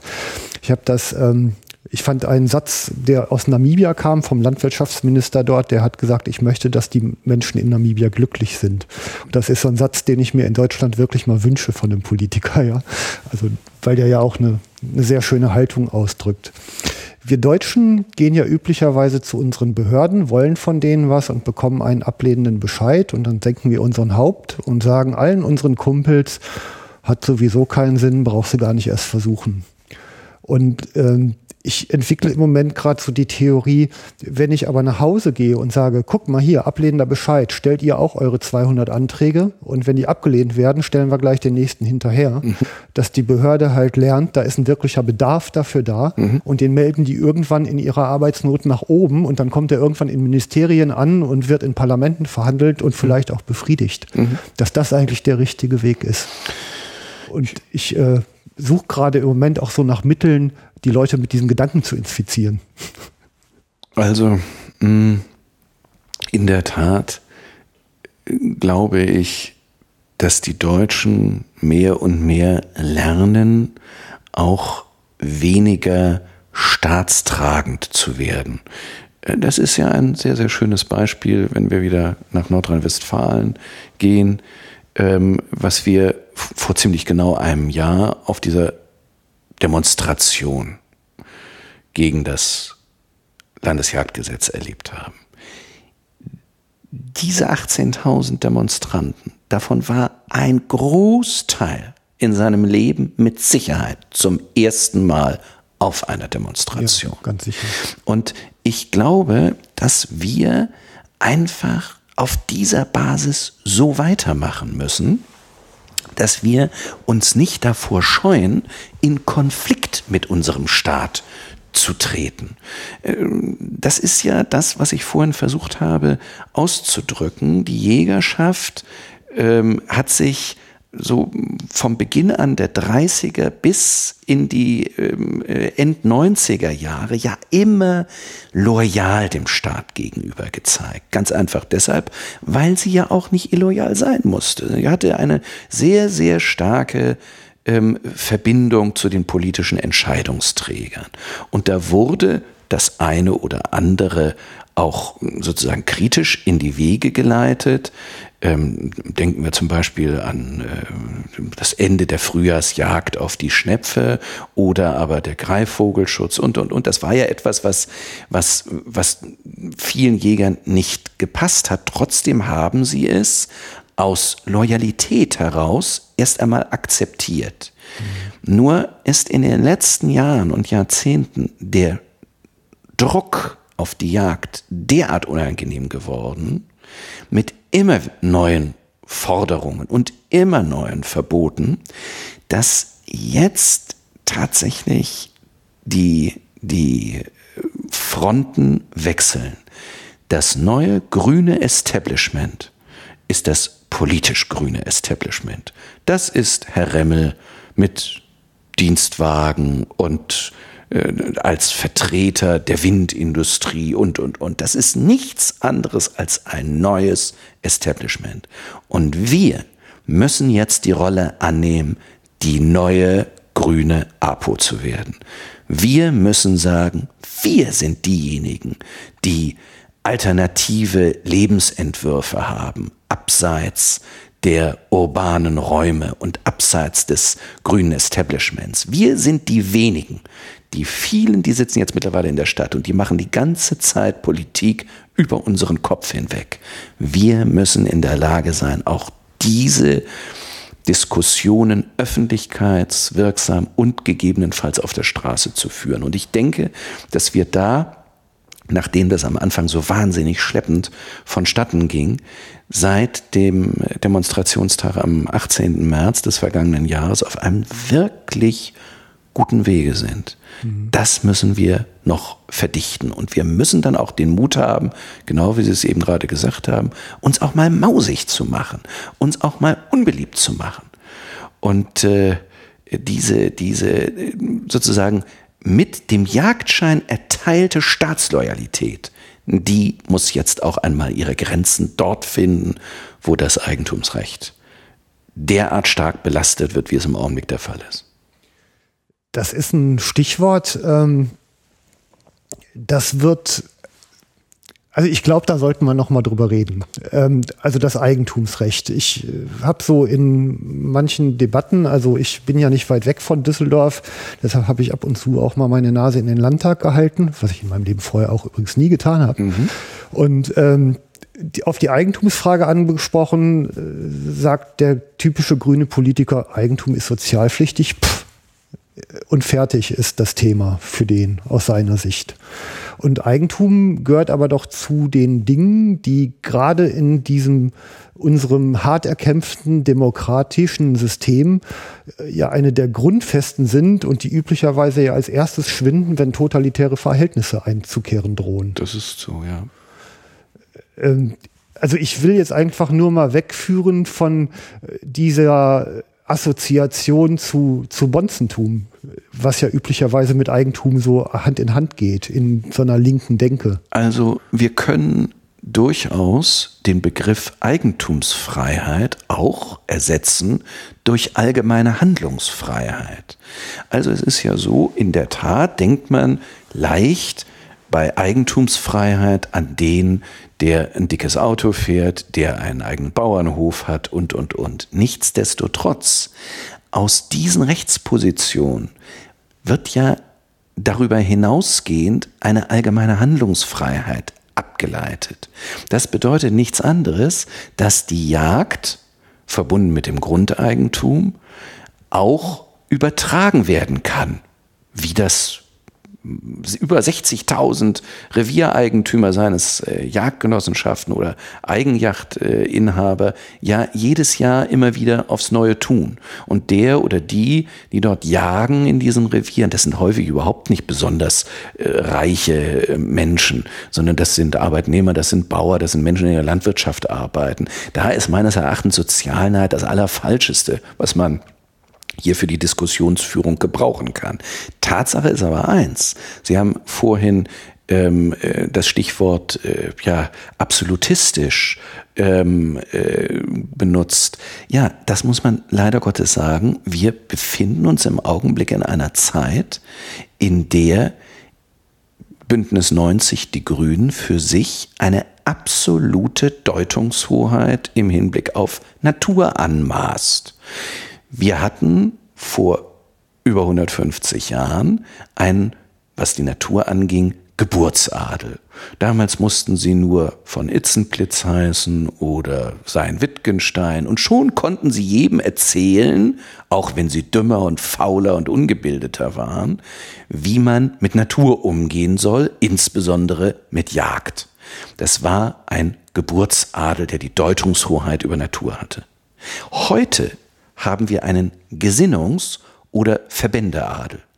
Sie können dumm, faul, blöd und bekloppt sein, wenn sie in den NABU, in den BUND oder bei Bündnis 90 die Grünen eintreten. Haben sie zumindest im Hinblick auf die Außenwahrnehmung der Städte automatisch eine gewisse Grundkompetenz im Hinblick auf Natur die man ihnen auch ernst nimmt, die nimmt man ihnen ab. Aber dabei kommen dann Dinge raus, die schlichtweg unsinnig sind, die dumm sind, die nicht wissensbasiert sind. Denken Sie doch an dieses Beispiel Fuchsjagd, Kunstbau in Nordrhein-Westfalen. Schliefenanlage, Tierschutzaspekt. Die Mitglieder des Landtagsausschusses wurden zu einer Schliefenanlage hingebracht. Man hat ihnen das gezeigt. Und auch der Dümmste konnte feststellen, dass der da drin befindliche Fuchs nicht im mindesten Stresssymptome zeigte. Und dann wurde äh, dort die äh, entsprechende politische Riege gefragt, na und haben Sie das nun erkannt? Und dann wurde mit einer erstaunlichen Offenheit von Bündnis 90 die Grünen gesagt, ja, das haben wir erkannt, aber das will unsere Basis trotzdem nicht. Nein, wir wollen das nicht. Und schauen Sie, wenn Politik so gemacht wird, dass es mit Wissensbasiertheit nichts mehr zu tun hat, dann sind wir in der Tat bei diesen verbandsadlig strukturierten System, bei denen sich niemand mehr begründen muss in irgendeiner Form. Das ist das, was uns im Augenblick so große Probleme bereitet. In den Vorgehensmodellen, also ich, ich nenne das halt gerne ähm, Konzern im Vereinspelz. Also so sind die organisiert und das Spiel ist ja eins, wo die mit Öffentlichkeit Geld und Politik im Dreieck eigentlich ein sich selbst befruchtendes System geschafft haben. Man nennt das Campaigning. Mhm. Und das ist ein Handwerk, wofür es Akademien gibt und man kann Kurse belegen und dieses Handwerk erlernen. Mhm. So und ähm, jetzt ist wissensbasiert, ich unterstütze das ausdrücklich, aber die Spielregeln scheinen ja andere zu sein. Muss man nicht einsteigen in diese Art von Spiel und so eine Kampagnenfähigkeit erlernen und die auch anfangen auszuspielen? Das ist mit Sicherheit so, das glaube ich auch. Also es kann nicht sein, dass unsere Verbände nicht in der Lage sind, top-down auf die einzelnen Mitglieder so zuzugreifen, dass sie gewährleisten können, innerhalb von 48 Stunden ein paar tausend Menschen auf die Straße zu bringen. Das müssen wir in der Tat lernen. Dass das möglich ist, das hat doch das letzte Jahr gezeigt. Wir müssen es aber perfektionieren. Ich behaupte, dass hätte man das früh genug angefangen mit der Kampagnenfähigkeit, und zwar schon seit dem Jahr 2012, als man absehen konnte, was Herrn Remmel umtreibt, jagdpolitisch, dann behaupte ich, dass wir dieses Landesjagdgesetz, das wir im Augenblick haben, nicht haben. Ich glaube, bei einer hinreichend frühen, hinreichend drastisch geführten Demonstration des Denkens auf dem Lande, da hätte Frau Kraft durchaus einmal ein freundliches Wort mit ihrem Ressortminister geführt und gesagt, Mensch, willst du dir denn das wirklich antun? Warum sage ich das? Naja, weil ich natürlich ein Vergleichsbeispiel habe. Also ähm, im Land Niedersachsen wollte das der zuständige Ressortminister auch, was Nordrhein-Westfalen umgesetzt hat. Und es ist deshalb nicht zum Schwur gekommen, weil der zuständige Ministerpräsident ganz deutlich gesagt hat, ich will hier keine solchen Zustände in unserem Land, von dem man natürlich im Übrigen weiß, dass es sozusagen noch ländlicher ist als Nordrhein-Westfalen. Wobei ich jetzt sagen könnte, ist, bei den Flächenländern ist es schwer, ein Land zu finden, das urbaner ist als Nordrhein-Westfalen. Ja. ja, ja, das ist sicher richtig. Ähm, da ist noch Raum für viel Bewegung. Das ist in der Tat so und wir befinden uns mit Sicherheit in der spannendsten jagdpolitischen Phase unseres Landes seit 1848, 49 einerseits und seit äh, 1935 andererseits.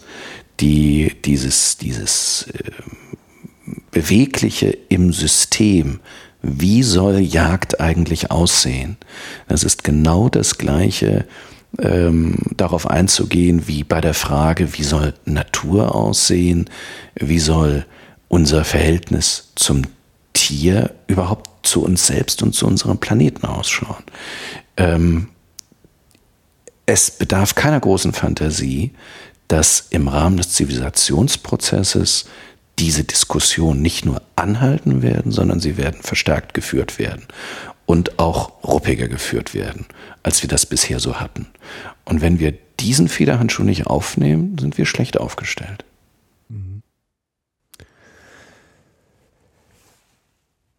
Ich habe das Gefühl, das Gespräch ist gerade rund.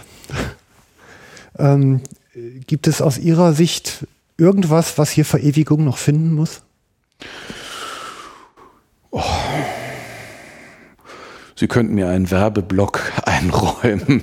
Gerne. Im Hinblick. Naja, also es ist so, ähm, äh, da wir ja nun nicht äh, im Fernsehen sind und ich kann jetzt nicht mit dem Buch wählen, das ich auf meinem Schoß habe, ähm, äh, darf ich vielleicht noch eins sagen? Ja, warum befasse ich mich mit solchen Fragen wie äh, Tierschutz und Tierrechtlerbewegung?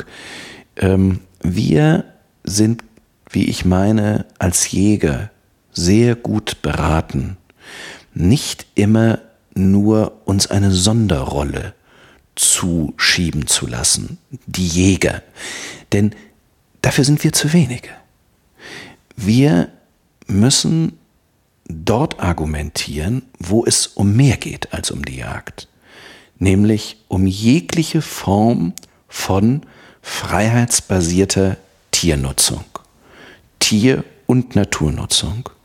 Und das ist die Jagd genauso wie das Angeln, wie das Reiten, wie das Gärtnern, wie die Tierzucht und, und, und.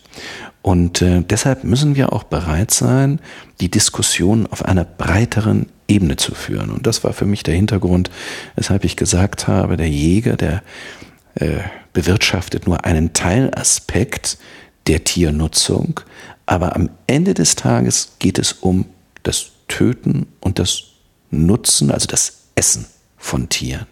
Und das war der Hintergrund, weshalb ich dieses letzte Buch geschrieben habe, Tiere essen dürfen um einen Ansatzpunkt zu finden, die Diskussion schlicht breiter zu führen.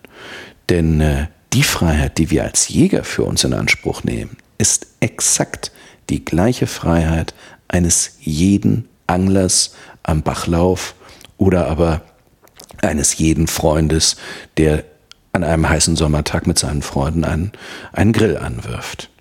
Mhm. Und diese breitere Diskussion, ja, ich glaube, die sind wir dem Thema durchaus schuldig. Ja, danke. Danke Ihnen, Herr Asche.